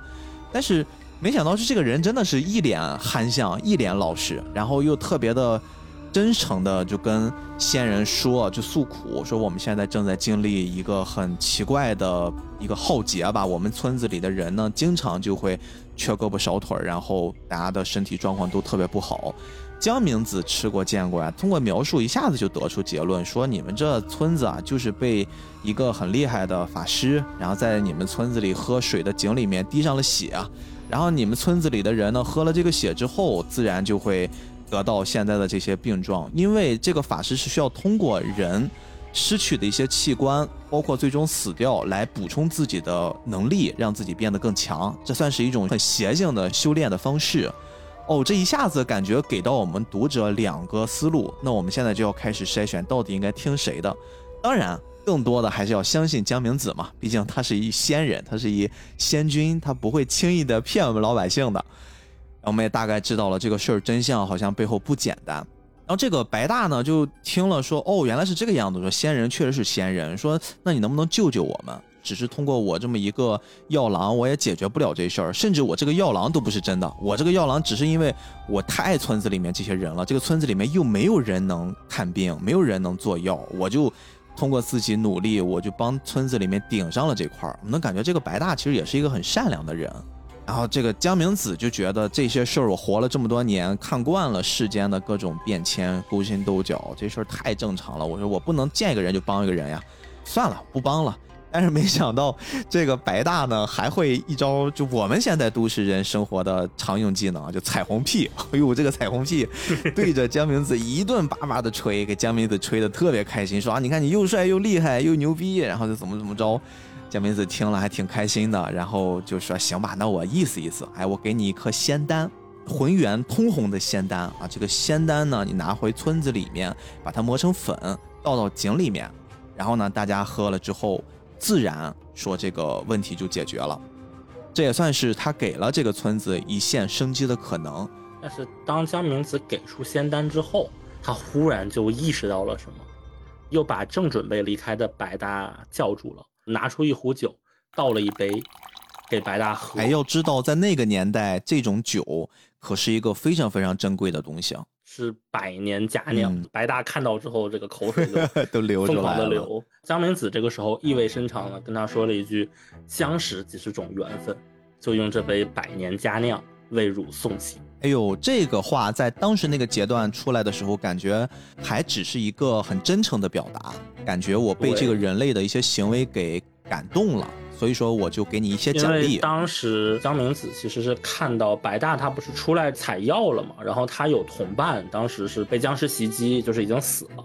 然后他为了不让同伴的尸体。被一些动物给啃食，所以他在埋同伴的尸体的同时，还埋了很多草药来遮蔽气味。白忙活了。对，在江明子看来，是一个属于凡人的一种就动感情的行为吧。就你白采了那么多本来要卖钱的药，你现在。把它全都埋到了一个不知道有什么用的尸体身上，来给你的朋友最后留个全尸吗？就这个行为，他看到之后有所感慨，他敬了这个白大一杯酒。但其实我们看到后来就知道，他这句意味深长的为汝送行，其实是因为他看到了更多更多的东西。对，因为就是在这一瞬间。刚才说了，江明子往边上一撇，他又一次通过这个视频连线的功能，他看到了在另一个时空下的小高那边发生的事儿。小高当时已经被闯入到这个村子里面的法师给抓起来了，法师当时呢正准备要惩罚这些人，然后他说出了一个非常惊人的秘密，本身他感觉更像是自己一帮，但是似乎在对话的过程之中，他跟。另一个被捆起来的白小小好像认识，他先要袭击这些以小高为首的这些修仙人，铲除一些不必要的麻烦。白小小突然就叫停，白小小一声叫停之后，没想到这个法师还真的就很听话。这个法师又因为形象很特别，他的脑袋上有一颗通红的眼睛，他也称自己为三眼哥。三眼哥呢，在这一刻所表现出来的那种状态，不太像是我们传统认识的那种反派啊，杀手抢掠、无恶不作，而是好像还保留一些人性，或者说还很讲道理的一个反派。他就跟白小说：“白小小，你说什么我就听什么，因为你之前的祖先对我有恩。”哟，这句话一说出来之后，我们又感觉背后有大瓜，而且这个时候村民明显的那些表情变化就更大了。然后呢，大家就听。三眼哥在准备行凶之前，给大家讲了一个故事，也是一话痨。这个故事对于整个这个片子来说，是一个非常非常重大的反转。他说什么呢？他说，当时虽然分身跟江明子在一千多年前打过一架，但是后来因为江明子实在太强大了，他自己只有自残、留一口气的方式苟活下来。但是他为什么能到现在一千多年之后依旧？充满活力，战斗力强大，感觉似乎没有什么影响，是因为在那个过程之中还发生了一件事儿。这个事儿是什么呢？我们刚才还记得，在过去的那个时空之下，白小小的祖先白大拿了那颗仙丹回到村子，他在回到村子的路上，本身感觉一切都好了，我终于好像求得了解决这个村子问题的办法了。他在回到村子之前，先回到了自己家一趟，因为他们家所处的那个位置还不是在村子里，他们是远离村子的边缘地区。可能当时我觉得对他们来说还不是特别受这些村民的待见，他就急匆匆的先赶回家一趟。赶回家的过程之中呢，他突然看到自己的妻儿全部都惨死在了家中，而且那个死状非常非常的惨。几乎尸体都不是完整的，断胳膊、断腿，眼睛也被人挖出来，内脏可能有的也都不在了。那是为什么呢？这一切其实跟当时村子里面传说有关。当时那个村子开始有了一种非常非常微妙的嚼耳根的这种说法，他们就会觉得，你看啊，这个白大整天说要来帮我们，他整天要说给我们去弄药来解决我们的病，但是他们家为什么一点事儿没有？他的老婆和孩子为什么都是健康的？因为我知道真相的，我们才发现村子里的人喝的那个水才是被法师投毒的，而没在村子里面饮用水喝自己家采的那个水的白大他们一家子自然就没有什么威胁。而这些愚昧的村民，他们就觉得一定是白大在家里面藏了一些什么，他们家一定有一些什么偏方，而且他们家里面的人一定就跟我们不一样，他们就决定要趁着白大去给他们村子采药的空档报复他们家。不仅仅是报复。他们还有一种莫名的传言，就是村子里人都在传，说你们有没有听说，只要吃掉白大他家人的身体部位，咱们消失的那些部分就会长。哎呦，这个话要不是他们这个时代对不上，我真觉得他们在村子里面一起看了《我想吃掉你的胰脏》。我就觉得是他们看完了这个之后，他们就开始产生了这种非常奇怪的愚昧的想法，他们就真的跑到人家家里面去了。这个确实也是一种，就当年很多人就吃啥现在也有，其实现在也有也在说，对吧？所以当时的村里人就觉得，反正白大一定是死在外面了。这么兵荒马乱的时代，半年了出去还没有回来，那他已经死在外面了。我们想要补一补我们身体的部位，那我们也是被逼无奈的呀。然后就抱着这样的想法把白大一家，就是有的眼睛挖了，然后有的手砍了，最后把他们一家四口非常非常的残忍。而这个时候，当白大回到村子里，回到家门口的时候，他会用什么样的心情去面对这一切？就是我是一个药郎，我抛下我的家庭不管，我外出去帮你们采药。我好不容易碰到了仙人，我千求万求，求出了药。这个仙丹放到井里，药到病除，所有事情就是大家都能恢复到最开始的本来的样子。但是他一回来，自己全家妻子、孩子、父亲、母亲全死了，对他来说是一个非常非常沉重的打击，所以整个人都崩溃了，愤怒涌上心头，他就准备要到村子里面去。讨一个说法，但是双拳难敌四手呀，何况是一村子的人看到他回来了，首先是感到很惊讶，另外他们就觉得他这个人更有问题了。这个村子里面就用了一些更加极端、更加残忍的方式，把白大几乎是要打死了。但是白大在当时那刻被愤怒给堵满了整个人，他就凭着一口邪气一直撑着自己，又苟活了几天。他自己也漫无目的的在村子周边这些荒山野林里面行走，突然他就感知到了，好像有什么东西在召唤着他，他就顺着那个残存的意志来到了一个山洞里面，就看到了那个奄奄一息的三眼那个法师。法师其实也挺奇怪的，突然有一个人浑身是血的来到这儿，这个法师就快速的通过自己的能力啊，白大也是跟他说了一下，他们两个人互相都知道了是怎么回事儿。法师就跟他说：“你希不希望我来帮你报仇？”白大当然是希望，说一定要报仇。我现在此刻唯一能剩下的一个念头就是希望能给我报仇，给我讨一说法。然后这三眼就说：“行，没问题。”这个时候戏剧性的一幕出现了，白大就拿出了仙人曾经给他为了村子的这些异状救他们命的那颗仙丹，把这个仙丹递给了三眼。M 就会发现这个正邪的关系突然就转换了，因果的关系也突然给对调了。然后呢，这个三眼吃下了仙人留下的仙丹，恢复了自己的能力。而白大在最后那一刻接受了法师的一个承诺，他说：“我言出必行，我说了我要帮你报仇，就一定帮你报仇。你们白家从此是我的恩人。”然后才有了后面的故事。当白大死的时候呢，这个法师他就种了一棵小树。在他生活的这个地方，从此他的兴趣就只变成了陪着这个树长大。然后很多人都说，那怎么帮你去报仇呢？只是帮你报仇，那么你这个白家的后人，这个白小小又是怎么出来的呢？因为白大有一个妹妹，在出事儿之前，她嫁到了隔壁的村子，然后在隔壁的村子，她的妹妹其实繁衍了一些后代，就是白小小的一些先人，包括她的父母等等。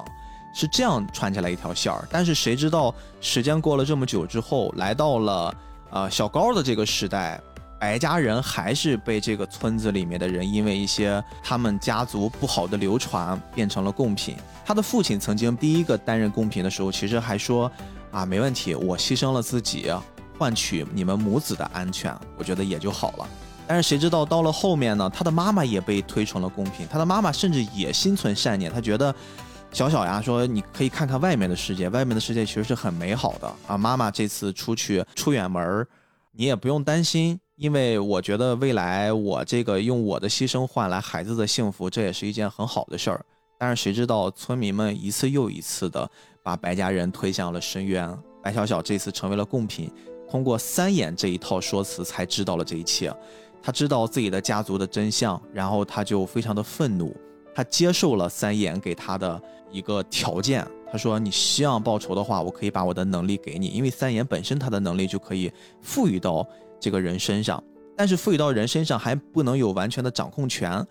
他说：“俺三眼说到做到，因为你们白家人对我们有恩，一句话，只要是你想报仇，你想要这个能力，我立马也就死掉，因为我死掉了，能力就回到了白小小的身上，包括了那段记忆。”白小小这时候毫不迟疑，他说：“想，我想报仇。”然后这个三眼又一次回到了跟一千多年前一样，又把自己给砍了。这次是彻彻底底的把自己给砍死。第一次是为了苟活，第二次是为了报恩。这个故事一出来的时候，我突然感觉，哎，这个正邪关系是不是有一些，就这个边界好像开始逐渐变得模糊了？但是来不及思考的时候，白小小接下来就开始不受控制的爆发，因为也包括了三眼把曾经这一段经历的那些记忆完全印到了白小小的脑内，他就整个人就变成了癫狂的状态，开始对着村民进行疯狂的报复。这个时候。选择权又重新回到了高浩光的身上，因为高浩光在此刻，他既是一个修仙者，他又经历了这一切故事，他又知道这是江明子对他的一个考验，他自己不知道接下来该怎么做。他说他是帮助村民去阻止江小小吗？还是说我现在应该站在白小小这边上，然后任由他去惩戒这些愚昧的村民？他不知道该怎么做了。我当时也在想，如果是我，我该怎么做？传统的漫画可能还是会。歌颂或者说赞美生命吧，至少会觉得活着的人不应该惩罚他们的代价是以生命为代价。我觉得是不是还是要救一下？结果易年苗老师用了一个非常高级的做法。作为此刻无法做出正确判断的高浩光，他干脆不做选择，他就愣愣地站在这儿，就任由这一些事情以常态化的方式发展。村民们四处逃窜，白小小单方面屠杀。直到白小小把整个村子里面所有的成年人全部杀掉，只留下了当时跟他关系还不错的小孩儿。可能他觉得罪不至死，也可能他觉得他们之间还是有一些比较不错的相处时光的，会有各种各样的可能性。总之，白小小在这个村子里面还是留下了一些活口，没有赶尽杀绝。但是，也正是在他所作所为之下，这些村子里面的孩子们瞬间失去了父母，瞬间失去了亲人。他们也被仇恨填满，他们不顾一切的拿起了刀，也冲向了白小小。但是白小小此刻，他觉得自己已经没有活下去的意愿了，因为他觉得他的仇已经报了，他替他们这个家族已经做了他们该做的事儿，所以就在当下被那些孩子们也给杀掉了，几乎是重创，但是还留了一口气。这个就是让我感觉这个故事特别特别精彩，又很高级。让我引起反思的那个地方，我首先先想到的是，这些孩子，如果他们没有杀成白小小，他们会不会带着一种仇恨的种子活下去？他们也会觉得，等我长大了之后，或者等我有了后代，我也要去找那个姓白的女人去报仇，冤冤相报何时了？那如果他杀了白小小，我又在想，这些孩子他们未来该怎么活呀？他们手上是沾了人命的一种状态，他们未来又该怎么办？这些东西其实才是一个很复杂的人性和人性之间探讨的东西。我们可以从这一场千年绝恨的最初，白大做的那个选择，我们再来回看一下整个故事。白大他一开始，当他在洞穴里的时候，就是这个时候他自己是奄奄一息的，他手里有那颗仙丹，那颗仙丹是可以救他自己的命的。但是他选择放弃了自己的命，而把仙丹给了三眼。把仙丹给三眼的时候，他说：“我只是想让你继续做你之前所做的那种奇怪的疫病。你只要把这个村里的人全都杀了，就算是给我报仇了。”这件事情，在最开始有出现选择的时间节点上，我们发现白大他选择了复仇，他给自己的后代。酿成了果，他哪怕丧失了自己的生命，他也选择了复仇。而当第二次面临这个选择的时候，接着时间来到现在，当白小小知道了这一切的前因后果的时候，他父母去死的时候，他内心的说法是因为咱们家欠了村子里的人人命债。对，但是当他真的知道真相的时候，他忍不住问的是：到底是谁欠谁的人命债？到底是谁欠谁的？如果是他们欠的债，凭什么要我们来还？而我要他们现在就还？他也做出了同样的复仇的决定。另外一个很可以对应上的一点是，当他放出了三眼的这个神通之后，他是其实是把村里的人都变成了自己的傀儡。对。而这些被当成傀儡的村里人，他们是自相残杀的。换句话说，就是并不是白小小拿着刀一刀一个把这些村里人都杀掉的，而是这些村里人被附身，自相残杀。甚至当时高浩光问过他们一个问题，说白家现在一共就三个人，你们今天哪怕把这个白小小送走之后，下一个人，你们准备送谁呢？然后这个时候村里的人陷入了一种沉默，但他们都知道他们还是会自相残杀。所以从村人的角度看，你会发现一个很有趣的巧合：无论白小小有没有做复仇，有没有施展这个法术，其实这些村子里的人，他们从千年前到现在一直在彼此之间自相残杀。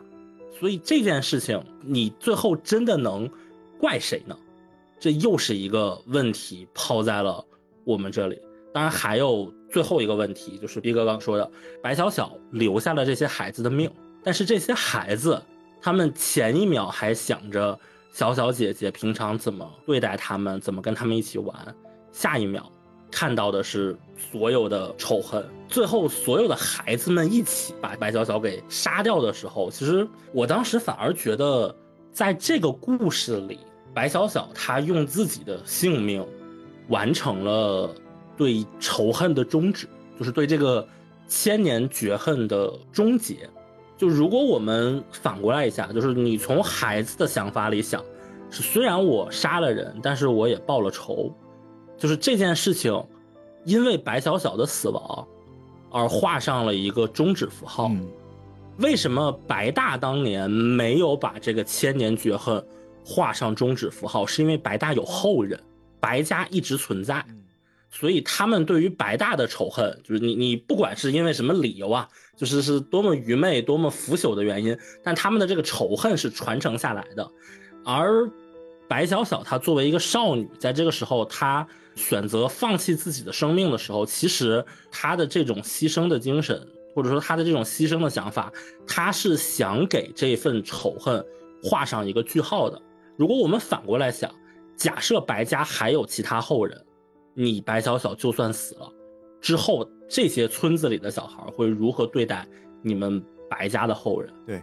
只要你还活着，只要你们家香火没有断，只要你还有后人，这个千年绝恨就是此恨绵绵无绝期。这就是我们中国老话里面的冤冤相报何时了。白小小用自己的举动画上了一个终止符号，同时。在他之前给了他能力的三眼，也为了他的报恩，他自己的承诺也牺牲了自己这么多年的寿命。他曾经是一个特别特别珍惜寿命活着的一个物种，我们不能以人来形容他。但是如果带入到他的视角，你会发现，如果我现在作为一个僵尸，我自己当然有自己的修炼，我有自己的生存方式，我吃人，我去做这些很邪恶的事儿。其实我的前提也是为了保证我能活着，就像我们人类在去吃一些食物，我们保证我们自己生命正常运作。如果你隔绝掉物种这个区别来看的话，他做的事儿是跟我们一样的，甚至是这个三眼他自己的决定，其实比我们绝大多数人来说还要克制，因为他本身可以吃更多的人。但是因为他跟这个村子达成一种合作，他也觉得自己懒得去找。那你定期给我送一人，我只要保持我基础的生存条件，我就可以了。然后他剩下的唯一的乐趣，无非就是跟着那棵树去比比我们活的谁时间更久。但是呢，当他死的那一刻，镜头又回到了他在那棵树前，他说了一句话：“他说我终究还是没有活过你啊，我终究连一棵树都没有活过。”就那一刻的时候，我会觉得，对于三眼这个形象的塑造来说。他又何尝不是一种另一个层面的苦衷？他也在这个因果的因缘里面成为了一个很重要的一环。他之前为了活着，为了生命，他做了很多的努力，甚至是苟活这种方式去存在下来。只不过他遇到了一个恩人，这个恩人如果他不接受这个恩赐，不接受他们家的那些怒火，他们家的那些仇恨，其实他也能活，他只不过活得没有现在这么好而已。但是他接受了，他身上也背负了一些使命，这个使命甚至是让他可以一句话就结束自己性命的这种程度，他也毫不犹豫。所以说，你另一个层面上看看三眼这个角色塑造的也非常非常的好。在《日月同桌》这部作品后面的某一章里会有这样的一个描述：一般我们其实会说出家人不能杀生呀，等等等等。但是在这部作品里，他的一个描述是生者杀死，死者杀生。他认为现在活着的这些求法者一直在杀各种各样的僵尸，但是这句话本身其实是把所谓的求法者活着的人和所谓的僵尸，其实是放在了一个镜子的两端的一个很对称的位置上，给我们呈现的。所以你从这种角度，你反过来看一下，真的如果单纯说道德水准的话，活着的人，特别是村民。和僵尸，和就是为了一个承诺而愿意放弃之前自己认为自己最重要的、最宝贵的生命，以及他自己还有求生的本能的三眼僵尸，到底是谁更高尚一些呢？这个我觉得显而易见。嗯，这个故事还没有在白小小死的那一刻结束，白小小还留着一口三眼留给他的仙气儿，一些法器吊着他，他几乎是陷入了。濒危的状态，奄奄一息。这个时候，高浩光也恢复了他自己的判断。他觉得应该带着这个可怜的姑娘走出去，看看外面的世界。他希望这个姑娘能活下来，因为她的命运实在太悲惨了。然后他用了平时不可驾驭的能力，突然接过了他的师哥的一些法符，然后做了一个可以飞行的法器。他们带着身体已经几乎快要死掉的白小小。飞出了这个村子，他们一直飞，然后在路上一直不断的鼓励白小小要活下去，看看外面的世界，外面的世界非常的美好，不是他从小到大生长的这个村子这样，每个人都充满了恶意，每个人都在希望他们能去死一样。外面的世界是一个很华丽的，阳光很温暖，有非常大的游轮在海上航行，有非常快的火车可以带着人们去远行。但是这一切好像对于那一刻的白小小来说都不重要了。白小小几乎是没有对这个世界再残留任何的念想。他们最终来到了一个悬崖壁上。这个时候，高浩光他有了之前的一些考量，他觉得江明子一定还在注视着这一切。他觉得是不是我可以再去求江明子？来救一下这个可怜的女孩，毕竟以他的能力来说，救一个凡人几乎就是轻而易举的。他想到了刚才命中说的那种方式，他就是找了一个路边的坑，然后开始不顾及自己 健康的，非常暴力的去刨这个坑。他觉得，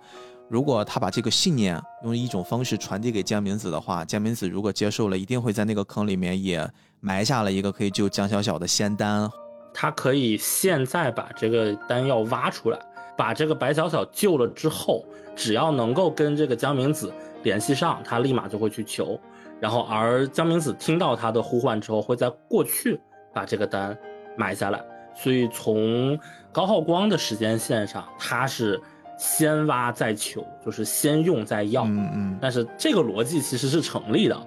但是他并没有挖出任何的东西。对。他也几乎是知道了江明子的决断，但是其实他并不了解的是，江明子其实在过去的那个时刻，他也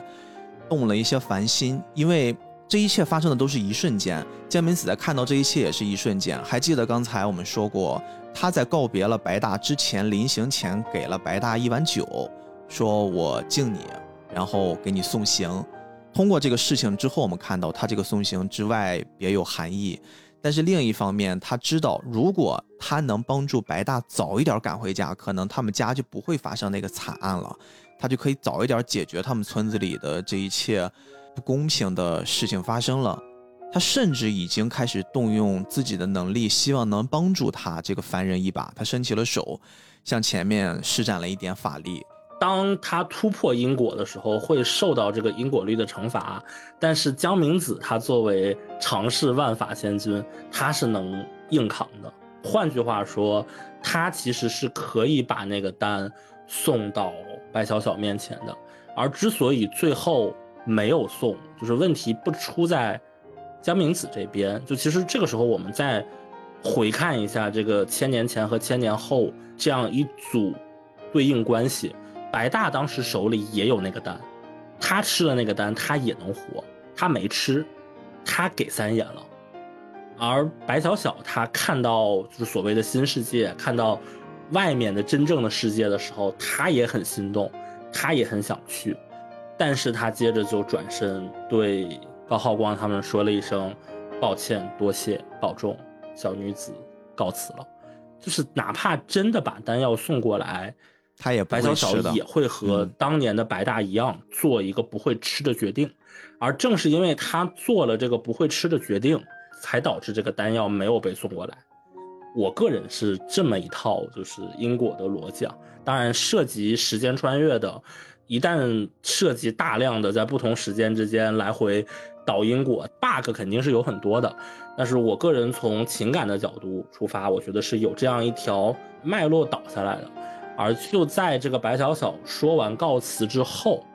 地年淼老师在这一话用了整整十五页，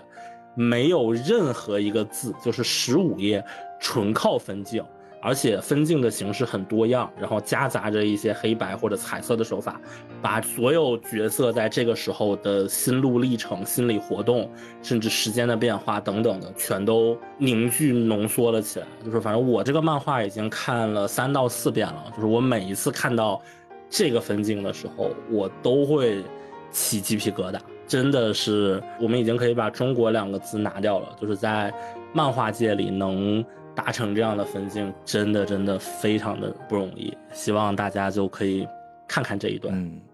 这几乎就是我们今天聊的《日月同错》这部作品的最开始的那个篇章。但是，即便是最开始的篇章，即便是可能在做这种设定还不是有很多的玩法的前提之下，丁年苗老师已经描绘出了一个非常非常壮丽的世界了。在这个过程之中，我们只是看到了在现在和过去两个时空下，他们用的一些连接的方式发生的一些故事。在未来，我们可能还会带来更多的，比如说三川篇。三川篇已经就是完全符合我们刚才给大家布置的那个世界观，有着现在、过去和未来三个时空下他们之间的连接和尝试。我相信，也就是因为现在我们聊的千年篇的一种成功，一些正反馈，给了丁年苗老师对于这个作品更多的热情、更多的想法和更多的创意。也反向如此吧，我觉得这个因果不只是在漫画里面，在漫画外可能也已经达成了。很多时候，我们再去看待一部漫画，特别是国漫，在这么现在一个情况之下，我们即便是做了这么多期节目，即便这么真诚的去跟一些朋友去分享，依旧每期在聊到这种话题的时候，都会看到很多人对于国漫的负面评价，啊，一些不看好。我们尊重每个人的这种想法吧。但是，我也觉得透过这部作品，希望给大家传达的就是因和果之间并不是一个很纯粹的，因为有了国漫，所以它的结果就应该是这个样子。我觉得我们在这个因果之间不同的每一环之下，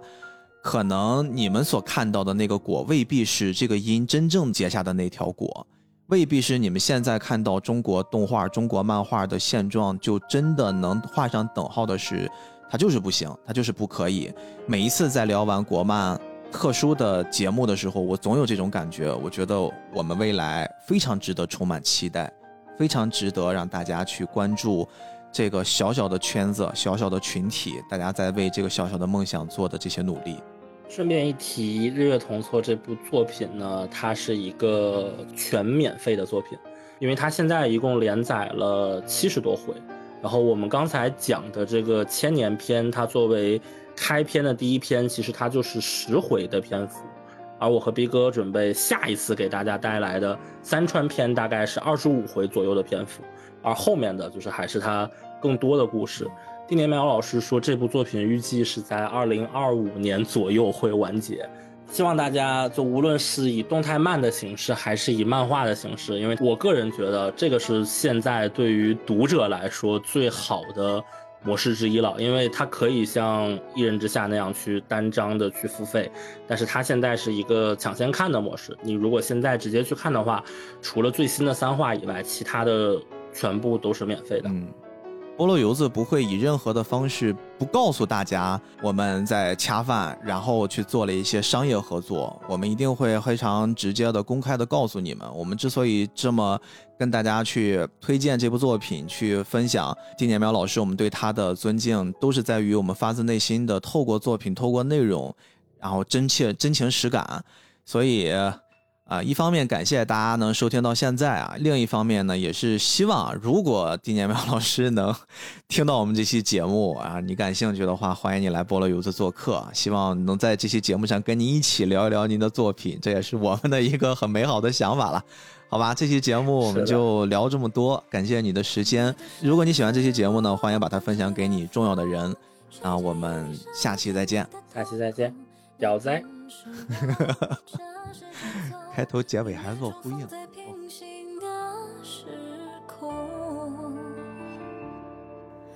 离开七水寺下山的长街，同路的情人背影多紧贴，而我生怕他们回头，是你我从前的脸。是否上佛阵听见我祈愿，能赐我一个平行的世界？那里的玫瑰不凋谢，你我从未离别。或许今生一世遗憾重重，可选的路只剩寥寥几种。若我足够